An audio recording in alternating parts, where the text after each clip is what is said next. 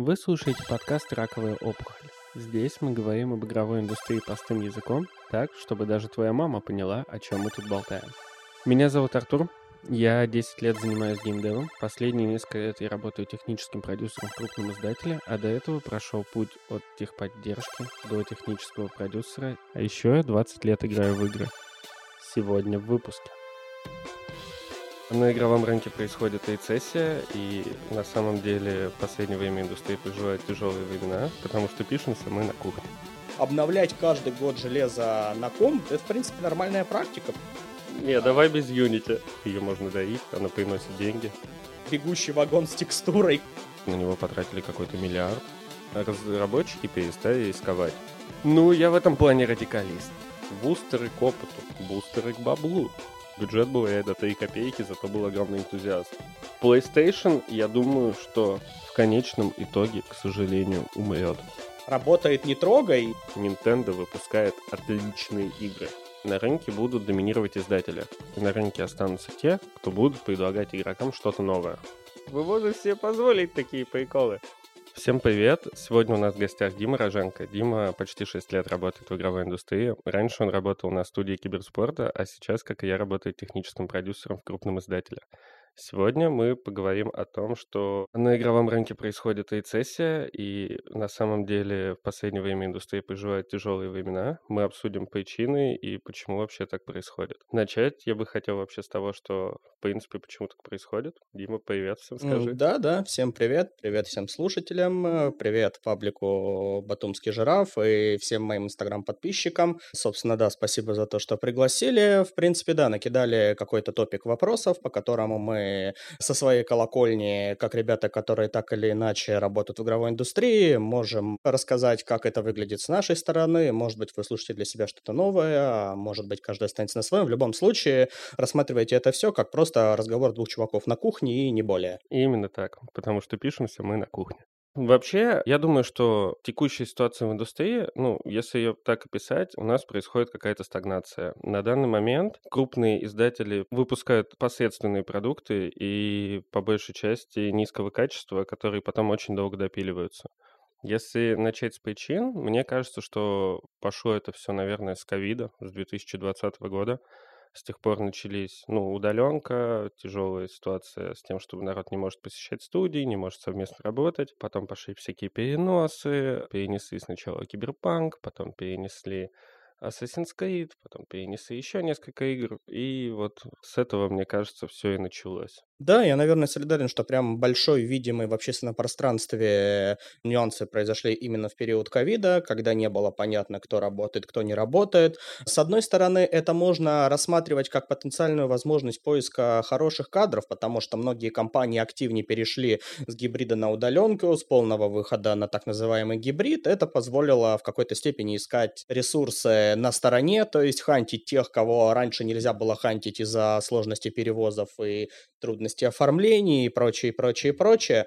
Но, с другой стороны, многие компании топят за то, что все равно необходимы какие-то постоянные офлайн встречи в которых можно было бы обсудить стратегию, забрейнштормить и использовать прочие популярные подходы. Поэтому, когда у людей начали по той или иной причине в разных странах отнимать такую возможность, все пошло к холдам. А учитывая, что у нас все-таки есть студии, которые базируются в разных частях мира. Где-то это было жестче, где-то это было не жестче, были так называемые разные сценарии. И исходя из этого, какие-то компании, где один или два ценных сотрудника могли работать, условно говоря, на удаленке, они просто не могли засинкаться и забрейнштормить в режиме реального времени. Скорее всего. Ну и в целом, на самом деле, выглядит так, что народ разучился оптимизировать игры. Наверное, это все связано в том числе и с тем, что у нас, в принципе, над оптимизацией стало работать, как мне кажется, намного меньше людей, потому что современные инструментарии, опять-таки, если проводить параллель с тем, что было наверное, 5 лет уже нет, потому что 1060 примерно ж тогда, ну, тысячные серии uh-huh. начали выходить видео, даже раньше, То есть предположить, что юзеры, потенциальные пользователи каждый год будут менять свое поколение видеокарт, чтобы наслаждаться хорошей картинкой, ну то есть 10 лет назад про это и речи не шло, и условно у тебя была там какая-нибудь Radeon HD 4670, я вот по своему игровому опыту говорю, или какая-нибудь GeForce 9600 серии 9800, ты на ней мог 4-5 лет сидеть и, в принципе, получать нормальный играбельный фреймрейт, и над оптимизацией парились больше. Как будто бы было понимание, что просто так из года в год скакать э, на новые железки не выйдет. Сейчас как-то как будто бы не то чтобы насытили этим рынок, но постепенно двигаются к тому, что обновлять каждый год железо на комп, это, в принципе, нормальная практика, почему бы и нет. И, исходя из этого, многие делают игры без какой-то должной оптимизации, без какого-то должного процесса. Ну а зачем, если выйдет новое железо, там будет все нормально. Я очень часто слышал какие-то околоофициальные, то есть не от игровой студии, но от каких-то там чуваков или от кого-то еще, фразы о том, что у вас же есть DLSS, у вас же есть, вот, забыл, как у AMD технология а, тоже. Fidelity FX. Да, вот, спасибо. Собственно, у вас есть вот эти технологии, просто врубаете их, и у вас все по картинке будет нормально. Раньше таких технологий не было, и такого себе позволить не могли, поэтому то, что должно было сыграть в какой-то степени на пользу, начало играть как будто бы на зло. Что, в принципе, еще глобально из такого можно сказать, это то, что в какой-то степени я, наверное, понимаю, почему меньше над этим париться, потому что если, условно говоря, рассматривать э, график проектирования создания игры, то есть раньше над оптимизацией трудилось больше народу, раньше намного больше времени выделялось и ресурсов компании на какую-либо оптимизацию. Сейчас, если посмотреть в сторону, практически каждая, даже инди-игра, которая там насчитывает штат из пяти человек, один из которых менеджер по продажам, потенциально будущего компонента, а другой комьюнити-менеджер, все делают неплохую графику, потому что есть простые инструменты на основе движков, позволяющих это делать, то есть там вспомним те же Unity, вспомним... Не, а... давай без Unity. Ну, я просто, то есть в качестве примера, ну вот. И, соответственно, получается делать красивую картинку, но, как говорится, какой ценой. Сама по себе оптимизация, если мы говорим прям про тро-оптимизацию, это задача не сколько разработчика или дизайнера, эта задача именно лежит в базе своей, в большей математической плоскости, потому что все вот эти вот алгоритмы, все вот эти вот инструкции, чтобы их оптимизировать, это нужно именно работать там над алгоритмами просчета прогрузки полигонов, над э, всякими алгоритмами сжатия, кодирования, над алгоритмами обработки, то есть правильно адресовывать, условно говоря, всякие рейтрейсинги и прочие штуки с использованием блоков видеокарт и тому подобное. В то же время сейчас на это забивают болт. То есть если проводить параллель, есть замечательный уже избитый пример, но тем не менее, как креативно из этого выходили разработчики раньше и как сейчас забивают на это болт. Я на самом деле с тобой не соглашусь, потому что если мы посмотрим в чарт Steam, то мы увидим, что самыми популярными видеокартами остаются все еще 1060 и 1070. Народ на самом деле не спешит обновляться и хочет, чтобы игры оптимизировались. И я могу их понять, потому что, если честно, мы смотрим на PlayStation 5, мы смотрим на Xbox Series X, и их мощности не превышают мощностей этих видеокарт. Ну, ray tracing есть в паре игр на консолях. Вот только сейчас, на прошлой неделе, по-моему, 3060 обогнала 1060 в топе видеокарт. То есть а о том, чтобы там переходить на сороковую серию, никто даже не стремится, потому что, ну, как бы откуда? Что я тут могу сказать? Тоже немножко с моей стороны 5 копеек комментариев. Народ не стремится или у народа там нет возможности, желания или чего-то еще, это одно. Мне кажется, правильнее смотреть статистику конкретных проектов, которые могут быть интересны, и какие видеокарты завезены там. Сравнивать э, консольное железо и железо компьютера, это с точки зрения архитектуры и организации системы тоже не совсем верно, потому что консоль — это штука, штука, специфически заточенная под игры, которая есть архитектура, там есть всякие приколы с прямыми доступами к памяти, когда у тебя процессор не участвует в операциях передачи с твоей оперативной памяти RAM-сектора на видеокарту, и вот такие вот все приколы. Комп не всегда и не так часто может себе позволить ввиду того, что у него более общая архитектура, и это более универсальное решение. Поэтому в случае с консолями мы говорим о решении под ключик, если так можно сказать. В случае с компом это все-таки более широкого спектра устройства. Конечно, в Windows уже завезли Direct Delivery. Все консольные фишки потихонечку в Windows заезжают в 11, но я с тобой согласен, да, возможно, это так. При этом оптимизация, я не считаю, единственной причиной стагнации. На самом деле штука еще в том, что разработчики перестали рисковать. И это одна из причин, почему нет новых IP. Давай с тобой об этом поговорим. Мне кажется, что сейчас большинство крупных издателей вообще не делают новые IP. Например, Ubisoft уже какой 20-й год или 10-й доит Assassin's Creed, Electronic Arts доит Battlefield, Activision раз в год выпускает колду и фифу, а у Blizzard новых IP не было уже со времен даже не третьего Варкрафта. Господи, у них не было новых IP уже, наверное, лет 25, если так. При этом, я так понимаю, что студии не хотят рисковать. Есть отличный пример Старфилда. Его делали 25 лет. По крайней мере, тот Говард заявляет, что его делали 25 лет. При этом он получил смешанные оценки, на него потратили какой-то миллиард, и он вообще не выстоял. А, и я думаю, что, к сожалению, это еще сильнее убедит современных издателей в том, что им просто ну, невыгодно рисковать, потому что реально можешь вложить огромную кучу денег и получить какой-то минимальный выхлоп. Я думаю, что причина как раз в том, что современные издатели не занимаются творчеством, а занимаются исключительно зарабатыванием бабла. Как ты думаешь? Давай, во-первых, начнем с того, что, да, Starfield делали очень долго, кто-то там говорит 20 плюс лет, от кого-то слышны цифры 10 лет, когда первые упоминания были и тому подобное. С Киберпанком, кстати, по-моему, похожая история, потому что они тоже перелопатили 40 раз концепт с момента, как первый раз прошел этот. А начнем с того, что все эти студии и любимый наш тот Говард, и поляки, CD Projekt и прочее, в период пока, ну, про поляков, наверное, меньше, больше про туда Говарда, в период, пока они все это делали и брали откуда-то ресурсы, они как раз-таки выпускали такие конвейерные проекты, в которых, условно говоря, был донат, было одно и то же и тому подобное. Тот Говард выпускал что-то с донатом? Ну, Fallout 76, ну, ладно. Да. Я считаю, что сам по себе Fallout, ну, если посмотреть с точки зрения ресурсов и того, как они эксплуатируют движок свой, угу. они особо не вкладывались а, в какие-то новые грандиозные решения, и Fallout, в принципе, они-то по большому счету, начиная с третьего, очень сильно похожи. В двух отличается цветовой фильтр, в одной зеленку налили на камеру, в другой налили что-то коричневое. Я предпочитаю думать, что это плавленый шоколад, потому что я все-таки прошел. Третью я не допроходил, потому что мне в какой-то момент надоело. А Нью-Вегас я пробегал. Четвертый я пробегал и даже начинал за аддон а, с радиоактивным миром.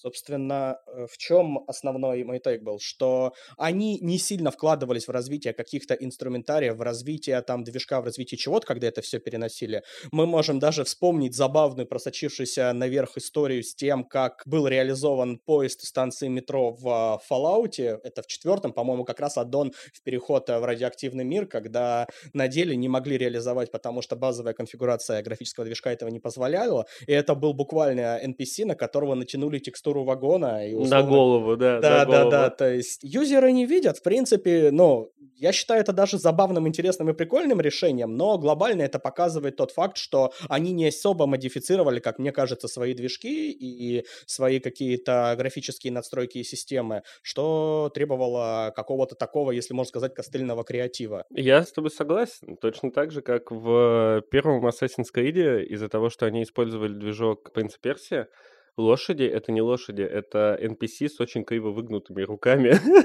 на которых натянули красивенькую текстурку, а в Киберпанке все автомобили — это же лошади на самом деле. Это реально лошади. Это, знаешь, к вопросам об оптимизации, то есть тоже мы немножко коснулись, не коснулись, и почему плохо оптимизируют. Давай вспомним прикольные, самые популярные креативные клишейные решения, которые были в целях экономии там пространства, в целях экономии загрузочных экранов и прочее. В Silent Hill это был туман, который стал его фишкой, потому что что мощности первой плойки, да, по-моему, на тот момент, uh-huh. они не позволяли полностью прогружать всю карту и локацию, и поэтому делали туман, который там динамически по мере продвижения рассеивался. В Resident Evil это были двери с их анимациями открытия, которые делали тоже подгрузки. Вот. В то же время можно ли рассматривать как наследника бегущий вагон с текстурой как определенная причина оптимизации? Я не уверен. Мне кажется, нет, потому что аппаратные средства позволяют все это сделать, и это было сделано именно с целью экономии там бюджетных средств, чтобы не лопатить движок, чтобы не лопатить что-то, и вопрос дискуссионный. Ты знаешь, я думаю, что Creation Engine, который эксплуатирует беседка, просто не умеет в поезда на самом деле. Я, я реально думаю, что он Слушай, надо посмотреть, что еще на этом движке делают. Если там выяснится, что есть какой-нибудь симулятор поезда, то это будет забавно. Не, Creation Engine делают исключительно The Elder Scrolls, Fallout, и вот сейчас делали Starfield. Причем, ну, в Старфилде же они очень сильно допиливали движок, чтобы корабли летать могли. А они, в принципе-то, летают как? У тебя есть красивая анимация с загрузочным экраном, когда корабль взлетает, но он не взлетает на самом деле, это предзаписанная заставка. А когда он летит в космосе, ну, он типа летит в космосе, но если что, весь космос это, короче, PNG-картинки. Планета это тоже PNG-картинка. То есть, по сути, корабль даже не то чтобы летает, у тебя просто все вокруг изменяется корабля. Я думаю, что отсутствие рисков это вот правда основная причина, почему нету новых IP. Потому что ну вот ты сейчас правда, вот ты возьмешь миллиард, ты потратишь эти деньги, а потом окажется, что кроме тебя эта игра никому не нужна совсем. Отличный пример — это Titanfall. Вообще, как появился Titanfall? Ребята, которые из Infinity Ward, которые делали первые две Modern Warfare, разосрались с издателем. Они хотели больше творческой свободы, они хотели очень хорошие условия для себя, они хотели проценты с продаж всех Call of Duty. Причем они же хотели проценты с продаж вообще всех Call of Duty, даже тех, которые они не делают, потому что игра вообще-то принадлежит Activision, не На этом фоне они уволились и забрали большую часть народу из Infinity Ward, основали Respawn Entertainment — Electronic Arts, видя, что ребята сделали уже две Modern Warfare, которые стали ультра популярными и которые затмили я в плане Battlefield и Medal of Honor и других FPS тех лет. И получилось так, что ребятам выделили миллиард, они почти пять лет корпели над игрой. У них ничего не получалось первые три года. Действительно. В итоге им пришлось даже отказаться от сюжетного режима. Первый Titanfall уже был только мультиплеерный. Им пришлось подписать эксклюзивное соглашение с Microsoft на эксклюзивность на Xbox, потому что у ребят просто банально закончились деньги в игру было вложено гигантское количество денег, а в итоге они не приблизились даже к продажам первой Modern Warfare.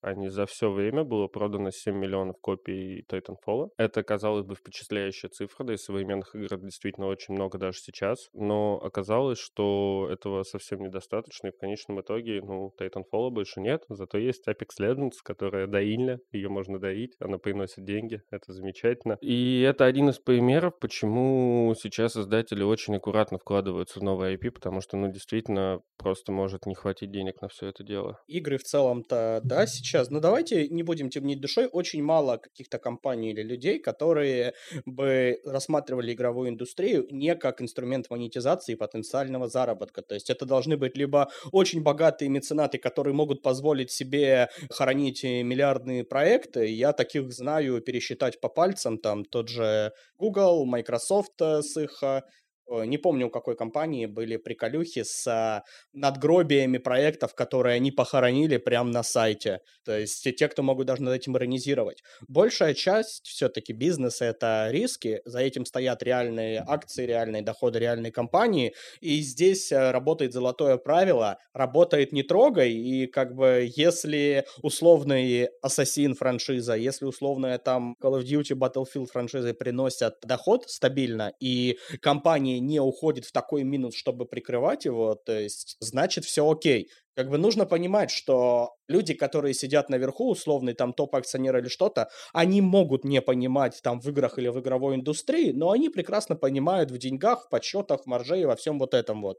И если проект до сих пор существует и его не прикрыли, то это значит, что либо в него хорошо донатят и он отбивает свои деньги, то есть он не убыточен как минимум, либо у них есть какие-то крупные договоренности с другими издателями, с кем-то еще на том, что они это должны поддерживать то есть определенный период времени. Тут я тебе хочу сказать, что я думаю, что на самом деле боязнь рисков убивает индустрию. Какая у нас игра года в этом году? Baldur's Gate 3. Это как раз-таки ребята, которые не побоялись рискнуть.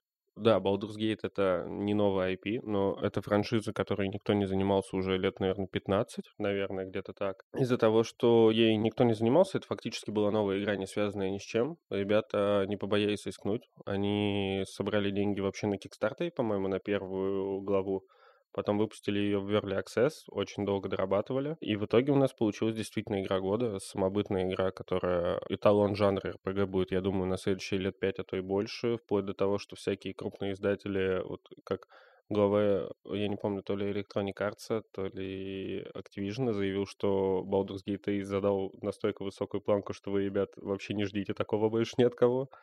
При том, что, ребят, ну, бюджет был реально 3 копейки, зато был огромный энтузиазм. Я считаю, что это на самом деле убивает индустрию, потому что если мы в итоге получим, что мы все будем играть еще в ближайшие лет 10 в условные Call of Duty, Assassin's Creed и прочее, ну, народ, во-первых, присытился, даже такие крупные франшизы, как Diablo, показывают, что нельзя стоять на одном месте. Та же Diablo 4 получилась, мягко говоря, спорной, мягко говоря при этом обвешенная монетизационными механиками, такими агрессивными, потому что, ну, ты в игре за 70 баксов, фактически ты получаешь себе, помимо игры, ты получаешь что Battle Pass зачем-то в игре за 70 баксов, это не free-to-play ты получаешь там магазин, ты получаешь еще и DLC. Что это вообще такое? Зачем? Почему? И мне кажется, что будущее за теми, кто не побоится исковать и делать что-то новое на самом деле. Та же Nintendo не боится экспериментировать с геймдизайном. Последняя Зельда это показывает. Они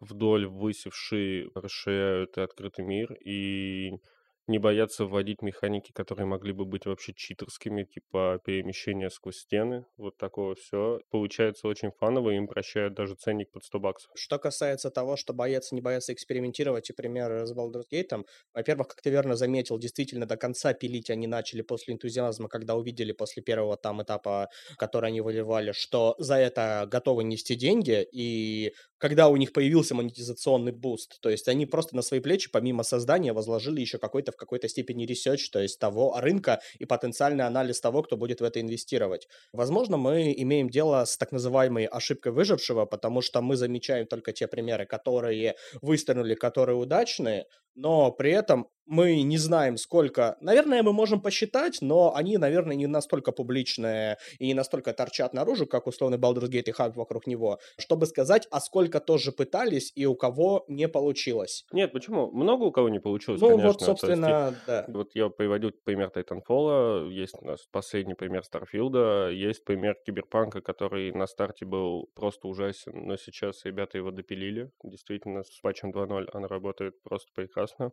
Я могу сказать, как человек, который тут уже пять ночей нормально не спит из-за того, что проходит его на Steam Deck. Но я действительно думаю, что вот эта боязнь рисков почему убивает индустрию? Потому что мы плавно переходим к тому, что на самом деле у студий все плохо. Все плохо в плане того, что сейчас мы наблюдаем массовые сокращения персонала практически во всей индустрии.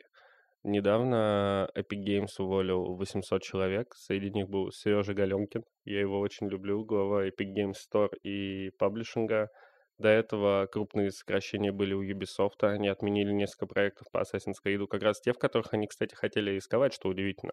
То есть они же хотели сделать Assassin's Creed, который будет survival хоррором про ведьм, там вообще все жестко было. Они отменили несколько проектов в их Assassin's Creed Infinity, то, что они хотели сделать как... Ну, ты же в курсе, куда они вообще двигаются? М, насчет чего именно ты имеешь в виду? В планах Assassin's Creed состоит в том, что в Assassin's Creed Mirage, который выходит на днях, это будет последняя Assassin's Creed, которая самостоятельная. Дальше будет такая штука, которая Assassin's Creed Infinity. Это большой онлайновый открытый мир. Он будет типа хабом где народ сможет тусить и так далее, а внутри него будут сюжетные игры. Они уже анонсировали Assassin's Creed Red, который будет про Китай, и анонсировали еще не названные какие-то две игры, там проект Jade и еще какой-то проект, и они будут двигаться в эту сторону, чтобы еще дальше доить эту серию. Но все, что им не приносит прибыль, они резко режут. Точно так же, как резко режет все Activision, резко режет все, ну, Blizzard, понятно, у них там, в принципе, скандалы были страшные. Также происходит у Electronic Arts, сокращения были в тех же BioWare, но, опять-таки, у BioWare, кстати, опять-таки, тоже не получилось же с новым IP, они же пытались сделать Anthem, но вышло не очень. Но у них и с Mass Effect не получилось, потому что Андромеда вышла так себе. Но на самом деле это показывает, насколько мы все находимся в жопе.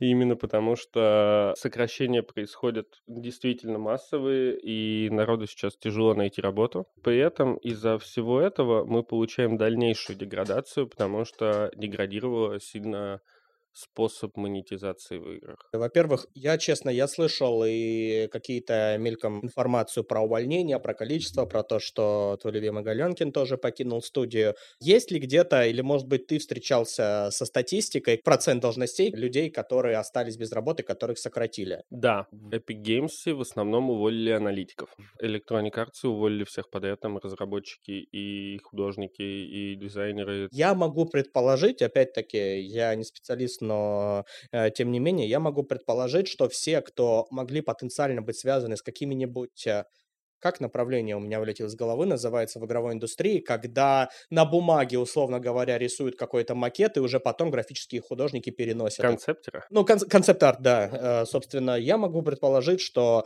великолепные всякие чат GPD, Midjourney и прочее, возможно, отъели частичку того, над чем могли работать люди такие, также и люди, которые могли заниматься лором или сценариями. То есть мы со своей стороны, если ты помнишь, интереса ради тоже тыкали и чат GPD, и Midjourney, остальные нейронки, когда просили там погенерить всякие логи. Пару раз мы даже кормили ей наши конфиги, и он понимал, что это какой-то алгоритм там подбора матчмейкинга, предлагал даже какие-то комментарии или какие-то эти. То есть, возможно, возможно, в какой-то момент вместо 10 концепт-дизайнеров потребовался один, который бы знал, как работать с нейронками и как правильно их тренировать. И это позволило сократить количество персонала в какой-то какой-то степени автоматизировать все остальное до определенного числа сотрудников. Возможно. Вполне возможно. Но на самом деле, мне кажется, дело просто в том, что ребята стали больше тратить денег на разработку и очень меньше получать денег из-за того, что конечный продукт — это не то, чего ждут пользователи. Как будто индустрия начала вариться сама в себе и делать что-то не для игроков, а именно для того, чтобы порадовать менеджмент, грубо говоря. Как раз вот я хотел перейти к тому, что одновременно с этим деградировала монетизация Потому что если раньше мы считали, что мы за 70 долларов покупаем игру, и она должна быть полностью закончена. Максимум мы могли получить какие-то сюжетные аддоны, причем именно сюжетные, большие, крупные. И еще пять лет назад беседку чуть не съели за броню в Обливионе с Дэй Лошади за 5 баксов. Это вот тогда считалось, что платная броня за 5 баксов, вы что, прикалываетесь?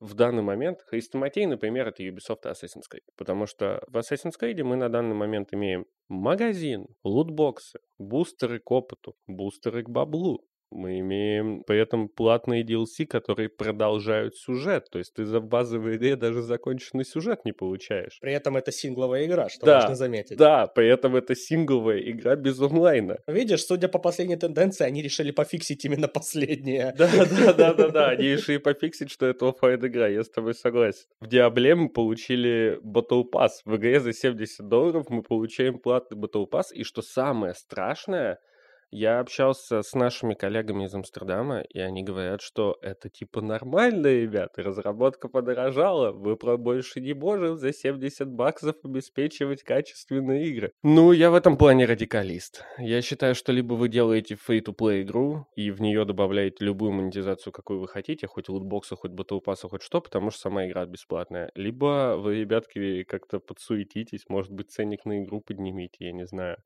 но это абсолютно неправильно. Это хищническая монетизационная механика. Когда ты добавляешь в платную игру Battle Pass, э, проблема даже не в том, что Battle Pass может быть платным, и в том, что за него платишь деньги. Проблема в том, что при этом в Battle Pass заставляет тебя в игру постоянно заходить, потому что в нем надо выполнять задания или платить. То есть ты купил игру, купил Battle Pass и купи еще очки для этого Battle.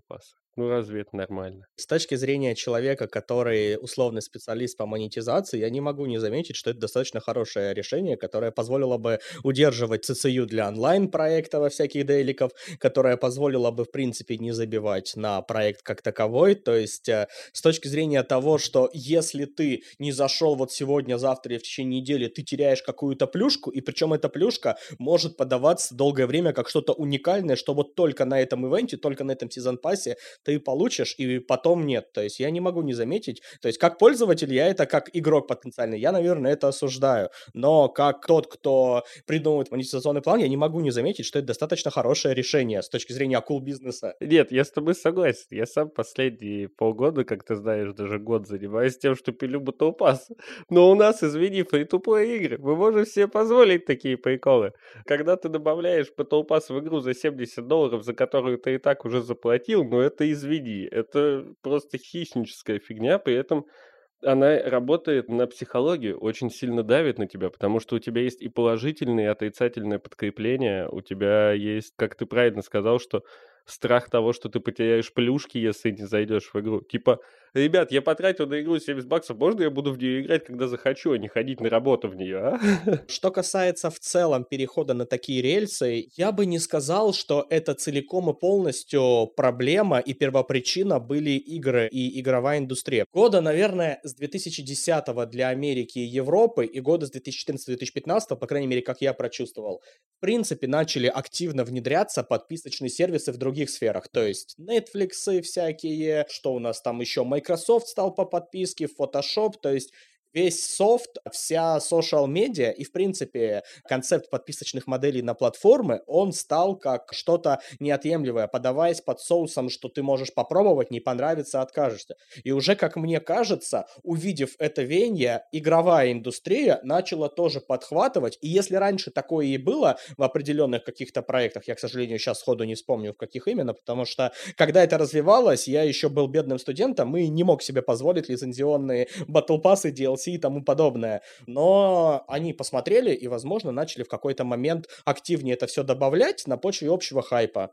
И у нас появились подписочные модели, подписочные батл пассы со сгораемым сроком, с успей пополнить, с успей купить и прочим. Конечно, да, это конечно. Pass шагает по планете, вот это все, Uplay плюс и так далее. Опять-таки, против Pass-то ты ничего не имеешь с точки зрения концепта. Я, как пользователь, мне Pass очень нравится. Я честно могу сказать, Starfield я не покупал. Я купил Pass, прошел за несколько несколько недель Starfield и перестал продлевать Game Pass.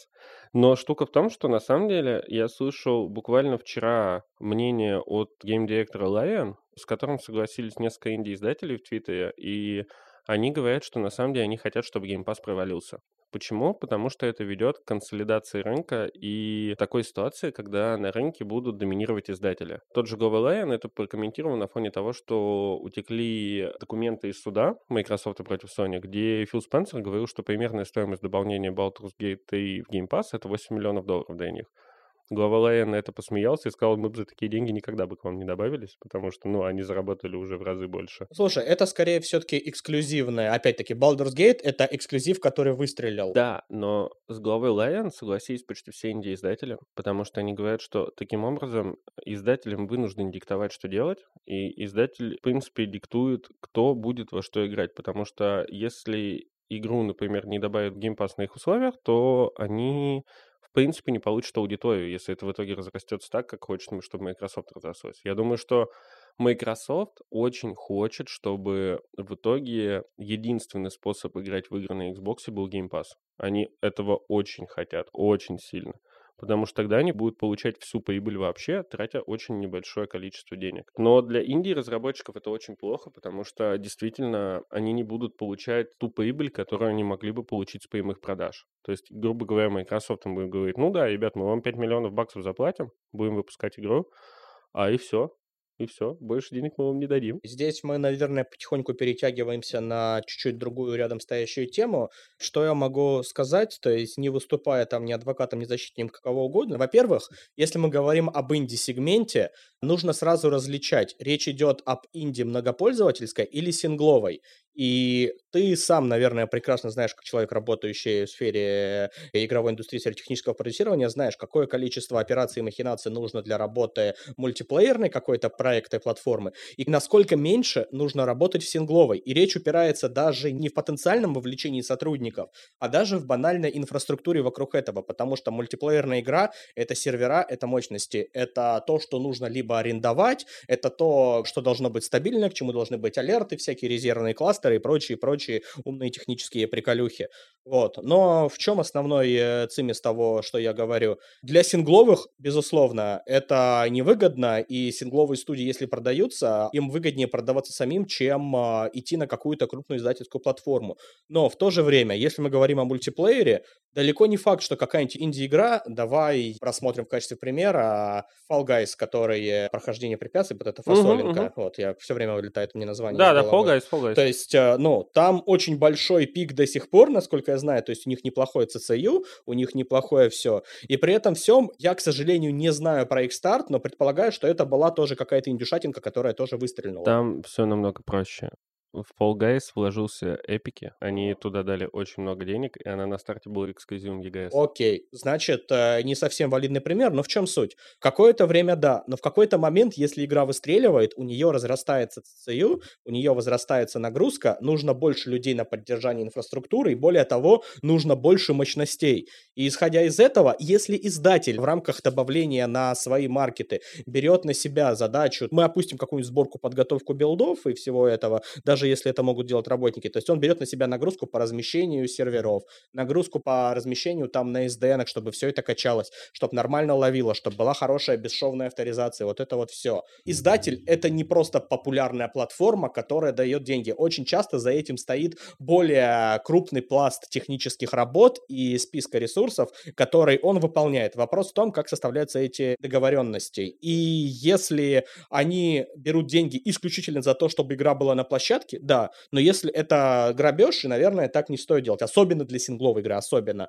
Но если речь идет о чем-то крупном, сессионном, мультиплеерном, у какого большой онлайн, возможно, проще добавиться на платформу, чтобы ты просто лил новые билды, а нагрузку на сервера и прочее брал на себя там издатель или его там какое-то отдельное подразделение. Не, ну слушай, я с тобой в этом плане вообще согласен. Но тут стоит добавить штуку в том, что большинство мультиплеерных игр, которые сейчас есть, они работают по модели free-to-play.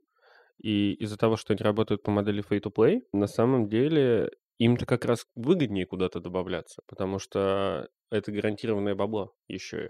Потому что Game Pass тебе гарантированно дает денег, а если у тебя free-to-play игра, то у тебя бабло в принципе не гарантировано, потому что если не будет тех, кто будет тебе донатить, не будет тех, кто будет покупать у тебя там Pass, лутбоксы и все прочее, то ты в принципе не заработаешь денег. Поэтому в этом плане я согласен. Но для сингловых игр это действительно может быть смертью из-за того, что монополизация и такие вещи. В этом плане я думаю, что нам надо плавно перейти к будущему платформодержателей, потому что платформодержатели у нас Xbox, PlayStation, Nintendo на данный момент. Туда еще пытается влиться Valve со Steam Deck, и туда пытаются влиться сейчас еще Lenovo и Asus поскольку постойку, хотя их, кстати, спонсирует Microsoft на удивление.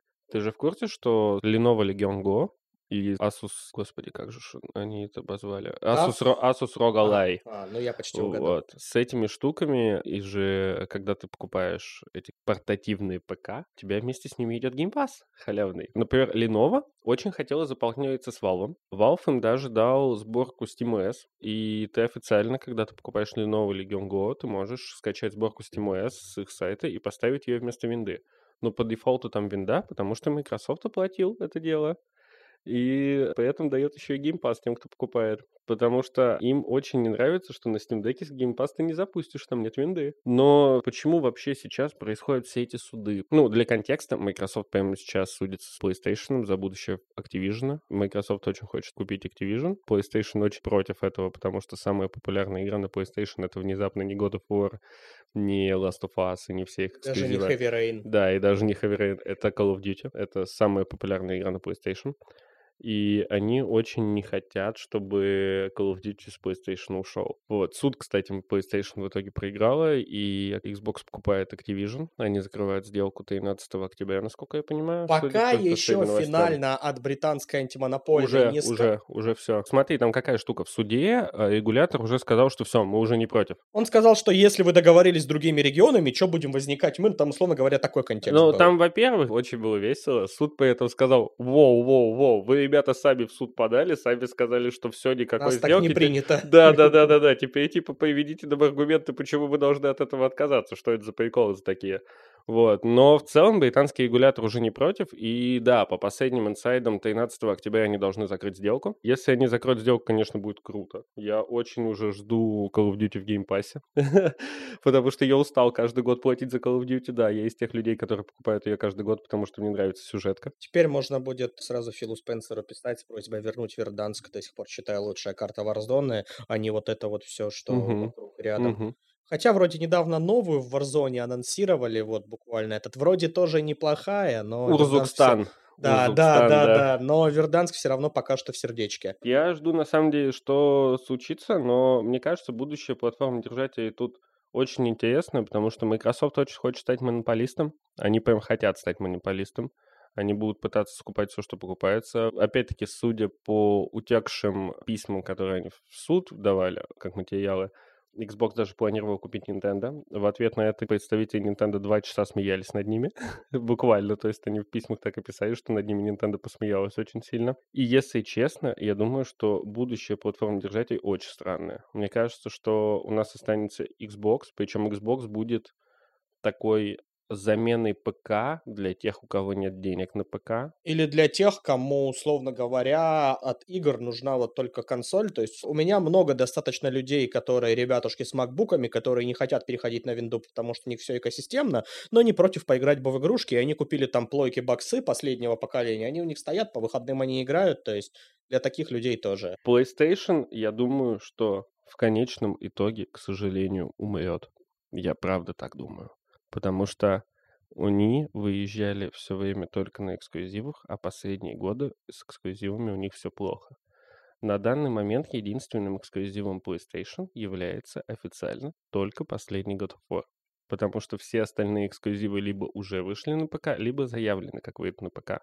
Буквально на прошлой неделе анонсировали, что Horizon Forbidden West тоже выходит на ПК. Так что я уже жду пометку Steam Deck Verified. Я с этого очень смеюсь, потому что они каждый раз заявляют, что наша игра может работать только на PlayStation 5. Там уникальный SSD.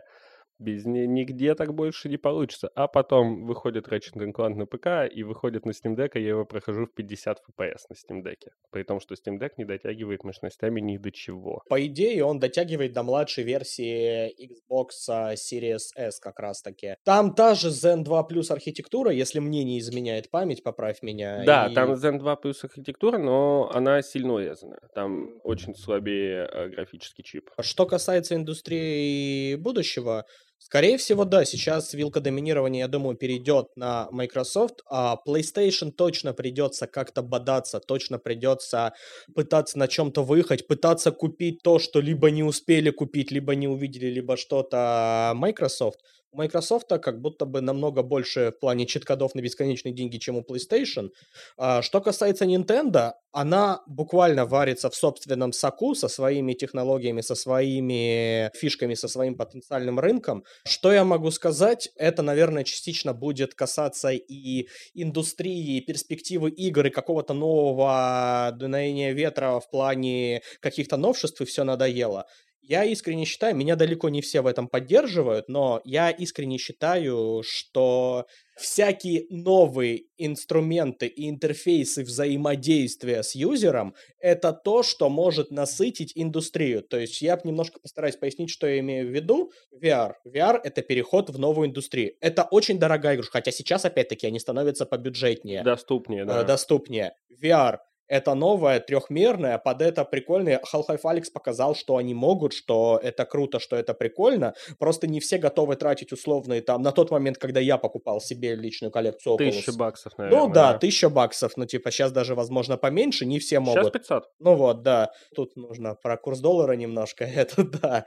Помимо этого всего, это, во-первых, э, сейчас дешевле, и, возможно, будет новое давление. Это новый experience. Опять-таки, Nintendo Switch, портатив, ладно, крутые механизмы механизмы взаимодействия, дополненные с джойконами. Я не люблю платформу свича, но я не могу не отметить, что это новый прикольный интерфейс взаимодействия. Не так много игрушек под это выходит, и в то же время я дарил своему другу, корешу, набор а, картонного конструктора для джойконов. Ой, он шикарный. Это офигенно, то есть я радовался, как маленький ребенок, когда мы собирали. А Mario Kart Go видел? Видел, даже на студии у нас же была активность, типа, это супер круто, это дополнительные инструменты взаимодействия и активности с юзером, юзером, когда у тебя помимо кнопок и клавиатуры добавляется там трехмерно, это ты выходишь в новое пространство визуала, когда у тебя добавляются всякие фишки, повязанные с вибрацией, с акселерометром, со всем вот этим. То есть туда же можно с натяжкой натянуть механизм этих адаптивных курков под плойку пятую, даже в одном из интервью, по-моему, даже Фил Спенсер говорил, я точно где-то видел, что даже он считает находку с курками и геймпад PlayStation 5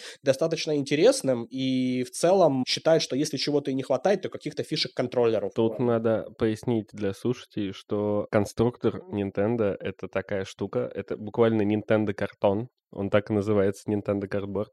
Это конструктор из картона, который ты собираешь, и ты, например, можешь из него себе собрать на ниточках и картоне целый экзоскелет, который на тебя прям надевается сверху, как рюкзак, и ты, беря в руки два джойкона, при том, что ты в этом экзоскелете дерешься, и ты дерешься сам, а в ЭГЭО за тебя дерется твой робот.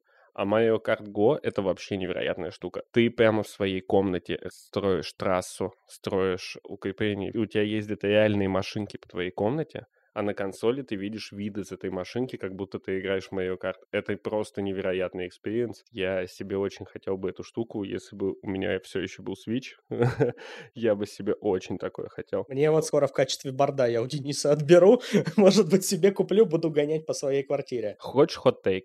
Take состоит в том, что на самом деле самая популярная консоль в этом поколении — это Nintendo Switch. Они продали консолей в три раза больше, чем Xbox и PlayStation. Я не удивлен. Ну, во-первых, на самом деле... Подожди, тут важно, мы говорим о новой версии OLED или мы говорим... Нет, нет, всего. Switch так, извини меня, а когда вышла она и когда вышел current gen бокса и плойки? Я согласен, Switch 8 лет, ничего не скажешь. Но, в принципе, тот факт, что консоль, у которой очень ограниченные технические графические мощности, которая не может выдавать красивую картинку, не умеет в 4К и даже на телеке выдает в принципе только 720p, поэтому продается лучше всех, это просто шик, а я думаю, что все дело в том, что Nintendo выпускает отличные игры. Зельда, Mario, Xenoblade — это просто одни из лучших игр, что я в принципе играл когда-либо.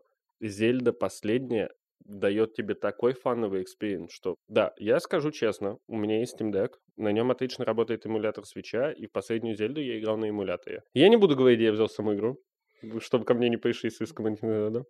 но я могу сказать, что последняя Зельда — это просто огонь. Это реально 100, даже 200 часов невероятного фана, потому что куда бы ты ни пошел, у тебя постоянно новые активности, у тебя постоянно новые квесты, у тебя дохрена механик взаимодействия, у тебя отличный сюжет, у тебя полная свобода действий это то, чего я ждал от РПГ на самом деле в последние годы. Это то, что мне не смог дать ни Киберпанк, ни Ведьмак, ни Elder Scrolls. Это вот чистый фан, когда ты просто кайфуешь от того, что прошел очередную головоломку, когда ты кайфуешь от того, что ты просто идешь по открытому миру, увидел какую-нибудь интересную фигню, подошел к ней, и она оказалась интерактивной. Такого уже давно нигде нет. Вообще, если откатываться так немножко на ностальгию и вспоминать э, историю развития Nintendo как компании, они ведь, в принципе, ну не первопроходцы, но популяризаторы этих штук, потому что вспомните всякие вот эти фигурки, которые дополнительные активности давали, вспомнить Amiibo, более да. ранние еще слоты расширения для NES консолей, для Super NES, надувного мужика, которого можно бить и считывается дамаг на игры. То есть это как раз-таки пример механик, которые дают пользователю больше возможностей и взаимодействия. И новый опыт, да. Это то, за что я топлю с точки зрения концепта. То есть, условно говоря, если бы у меня была своя компания или что-то еще, если бы деньги у меня лимитированы были, я бы в такое не вписался, потому что я все-таки немножко тоже менеджер и понимаю, что это может быть убыточно. Я бы лучше делал что-то конвейерное, чтобы у меня была какая-то подушка и прослойка. Но если бы у меня был чит-код на безлимитные деньги, условно, как у тех же Microsoft, я бы больше в это вкидывался. На правах э, того, кто смотрит иногда разные приколы, связанные там в том числе с робототехникой и прочее, потому как у меня есть какой-то прошлый бэкграунд, мой научный руководитель принимал участие в отдельном конкурсе и программе для школьников Москвы, как заинтересовать там молодежь к робототехнике. Что он сделал? Он заказал прикольные, причем уже есть даже под ключ на данный момент, я недавно находил, Raspberry Pi борды, на которых был установлен Майнкрафт, и вместо джойстиков предлагал на робототехнике на плате им самим паять кнопки, назначать их простенькими скриптами, подпиливать туда микрофон, и чтобы сила удара регулировалась громкостью, как ты громко орешь. То есть вот такие штуки. Угу. И дети, которые приходили тикток поколения там 5, 6, 7 класс, они на все это с выпученными глазами смотрели, и количество тех, кто там в дальнейшем, то есть конверсия, количество тех, кто в дальнейшем приходил на эти уроки, я не знаю, как много из них осталось, потому что многие ожидают, что ты с первого дня будешь это делать, а ты приходишь, и тебе рассказывают про всякие ЦАПы, АЦП, про двоичные коды, возможно, это не так интересно, но на выходе это выглядит замечательно. Это один из примеров вовлеченности, то есть это тоже в какой-то степени собранный на коленке дополненный интерфейс. Я думаю, что как раз подытожить весь наш разговор можно тем, что на самом деле я искренне считаю, что весь путь выхода из текущей рецессии, из того, что происходит, это перестать бояться. Я понимаю, что тот же Microsoft попробовал и обжегся с Kinect, у меня был Kinect, у меня был Xbox 360 с Kinect. Это очень крутая технология, но она была, во-первых, очень сложной. Под нее было сложно делать игры. Во-вторых, немногие издатели, ну, вообще решились под это делать, потому что это было отдельное устройство, оно стоило денег. Не так много их было продано. И в итоге до Xbox One же его вообще отменили в итоге. Хотя изначально консоль должна была с ним в комплекте идти. Я правда считаю, что весь путь выхода из всей этой ситуации состоит в том, чтобы издатели и разработчики перестали бояться, перестали делать конвейеры, а начали наконец-то больше экспериментировать, больше давать новый пользовательский опыт, больше давать игроку свободу действий, и давать ему новые механики, развивать не только, грубо говоря, графон и делать просто там, ну вот, Assassin's Creed мы просто каждый год будем выпускать новый сеттинг, а вы играете все в ту же самую игру. Я вчера нарезками стримы по Миражу посмотрел, меня не впечатлил, потому что как будто бы прям деградация и в плане окружения, и в плане объектов, то есть э, Вальхала, возможно, тоже в плане размера и масштаба там городов, поселений и прочее после... Вальхала огроменная. Она огроменная, но вот прям масштаб такой, как был там во Флоренции, масштаб такой, как был в Юнити, в какой-то именно окружение, всего этого, то, что юбики всегда могли делать, он как будто бы подубавил градус.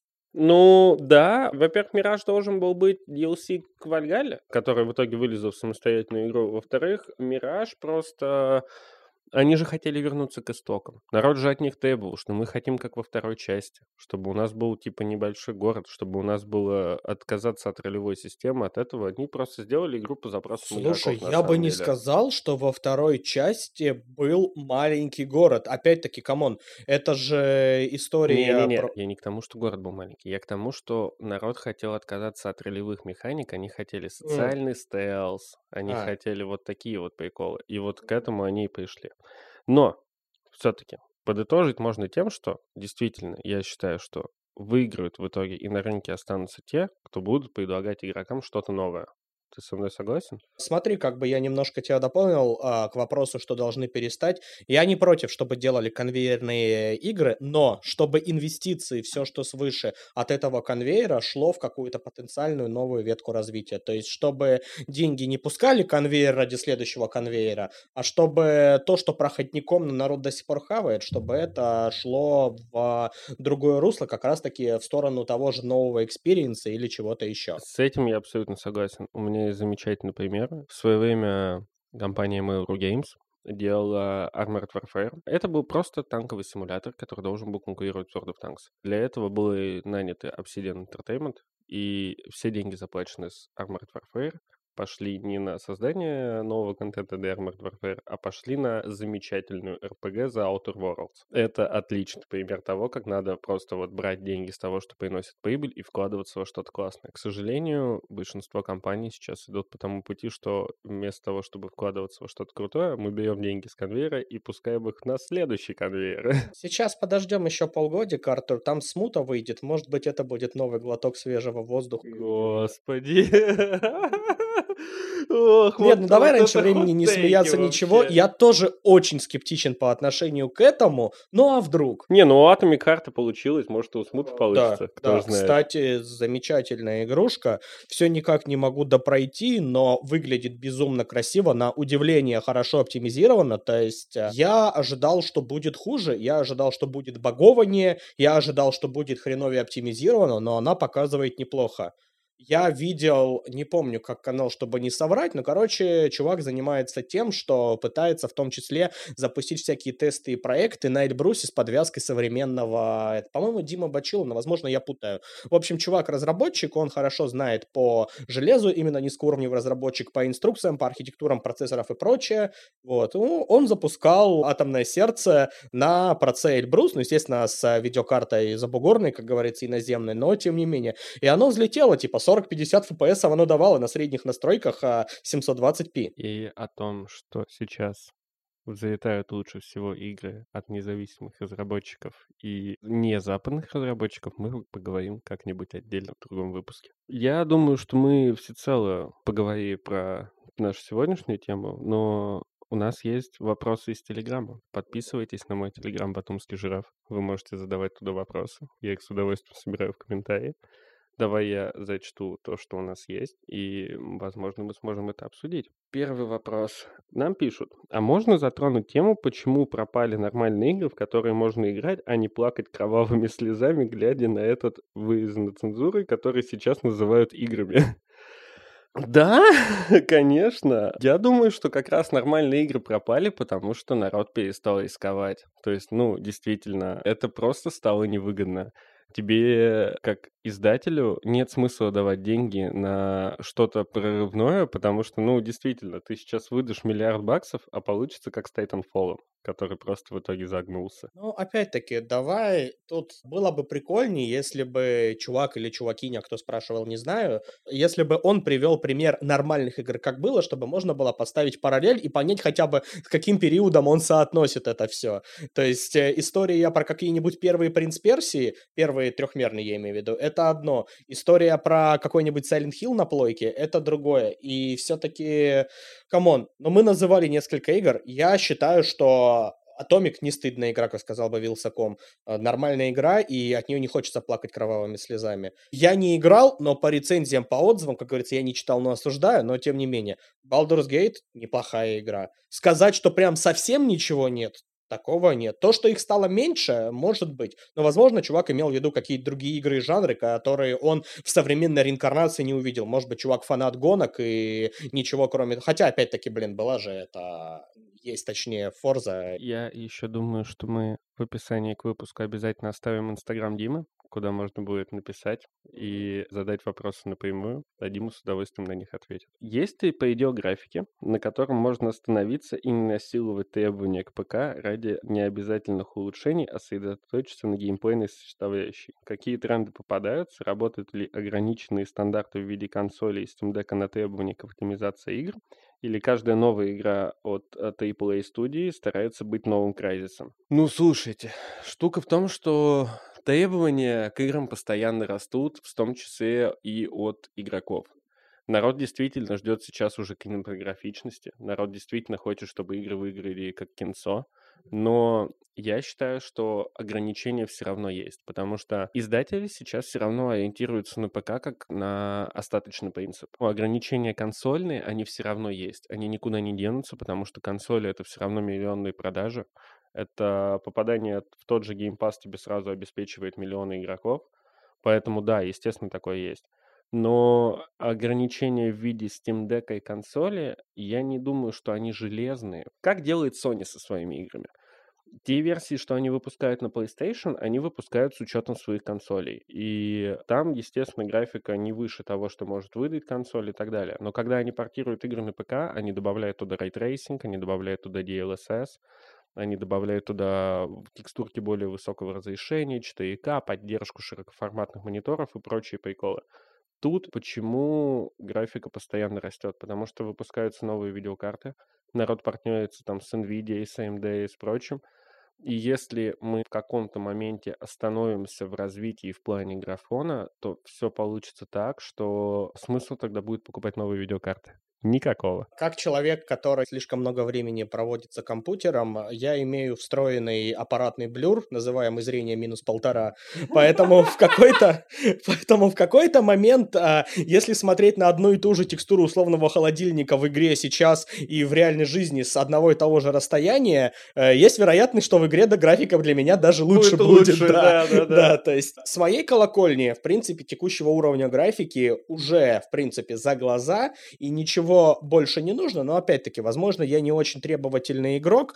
Собственно, что хотел бы еще добавить по поводу консолей, по поводу, вот был от Артура комментарий на тему того, что плойка смотрит на желез, какие у них есть. Хочу добавить, что иногда в ущерб себе она смотрит на железки, которые у них были. То есть, если есть какой-то проект, который должен выходить и на пасген, и на gen, возможно, они его в какой-то степени урежут, чтобы урежут то, что они могли сделать в пользу того, чтобы это хоть как-то работало играбельно на пастгене а потом будут продавать вам дополнение за определенные деньги э, с уже накрученной какой-нибудь красотой. Конечно, ремастеры никуда не делись. Ну вот, да, ремастер, но опять-таки не все прибегают. Я не знаю, как происходит на уровне работы с движком а, разработка всего этого, но я практически уверен, что если ты изначально делаешь игру с поддержкой под past-gen консоли, то ты на старте всего проектирования уже немножко урезаешь потенциал, как если бы ты изначально делал его только для current-гена. Конечно. Поэтому Поэтому, возможно, так раскатить по динамике, по красоте и по всему игру, как ты планировал, из-за того, что у тебя должно цепляться прошлое поколение, у тебя не получится изначально так же хорошо. Ну и последний вопрос, который у нас есть.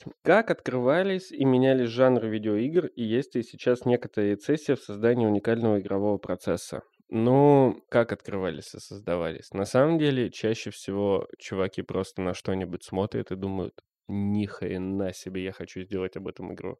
Чаще всего так и есть потому что современные RPG, например, начались, я считаю, примерно с серии Might and Magic в 90-х годах. Потом появились Elder Scrolls, и народ на них смотрел и как-то пытался адаптироваться. А, игры в открытом мире появились примерно с выхода GTA 3, когда люди увидели, что открытый мир дает свободу и вот это все.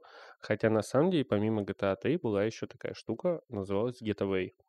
И Getaway — это игра, которая делалась под PlayStation 2 и была ее эксклюзивом. И она появилась с того, что главный разработчик, который потом, кстати, делал LA Noir, просто увидел, что есть RPG, есть экшоны, и жанр по отдельности залетают, и он подумал, что если сделать микс, то это будет очень весело и классно. Я думаю, что рецессия в создании уникального игрового процесса сейчас действительно есть, но она связана не с тем, что идей нет, а с тем, что эти идеи далеко не все готовы финансировать. Опять-таки, пример Старфилда. Хотели сделать ультимативную RPG в космосе, но залетело не сильно. Ну, из-за того, что залетело не сильно, разработчики, я думаю, что сейчас после Старфилда будут очень скептически относиться к тому, чтобы еще больше денег на такие штуки давать. Проще эксплуатировать жанры, которые уже есть, и тратить на них деньги, потому что они гарантированно принесут прибыль.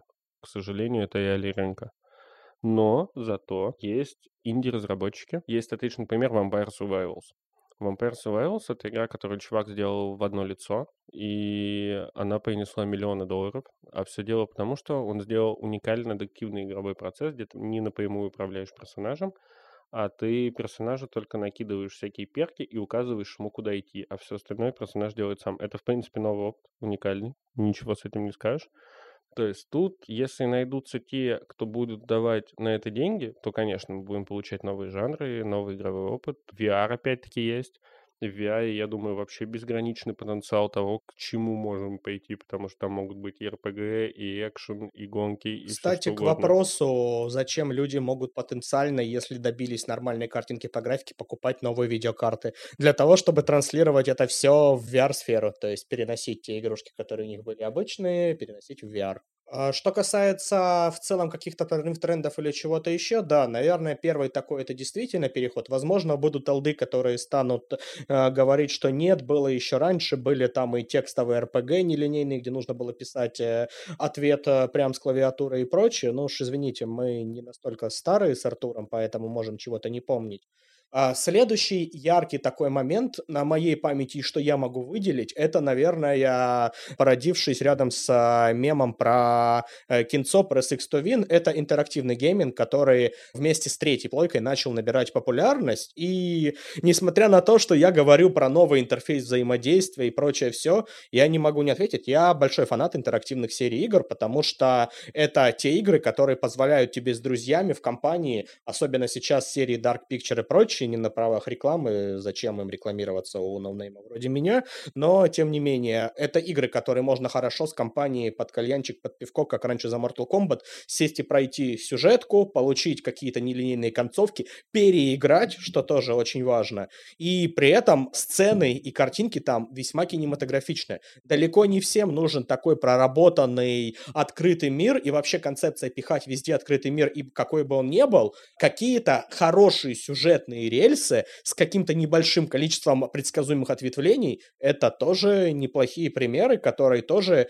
могут достойно жить. Пока ты говорил, на самом деле, я вспомнил про пати-игры. Есть еще замечательная игра... Господи, я забыл название. Но Бомба? Есть... Nobody... Да, да, да, да, да. Nobody что-то там, она у нее длинная очень название. Да, да, есть замечательная игра про разминирование бомбы, где это работает так, что ты или твой друг сидит за консолью или в VR еще лучше и разминирует бомбу, но у него нет ни инструкции, а ты сидишь реально с бумажной или с инструкцией на планшете, там, на мобилке, и рассказываешь этому другу, что надо делать, а он при этом не видит никаких инструкций. И из-за того, что вы все время взаимодействуете, это дает отличный игровой опыт. Так что я думаю, что в принципе какие-то уникальные жанры и такое все мы еще обязательно увидим но посмотрим, как пойдет. Я думаю, что на этом на самом деле надо заканчивать. Спасибо огромное, что вы нас слушали. Подписывайтесь на нас на всех подкаст-платформах, которые вам нравятся, везде, где вы можете нас слушать. Подписывайтесь на мой телеграм, подписывайтесь на инстаграм Димы. Мы дадим все ссылки в описании. Спасибо вам огромное. Всем пока, ребят. Спасибо, что слушали этот разговор двух чуваков на кухне. До скорого. Пока-пока.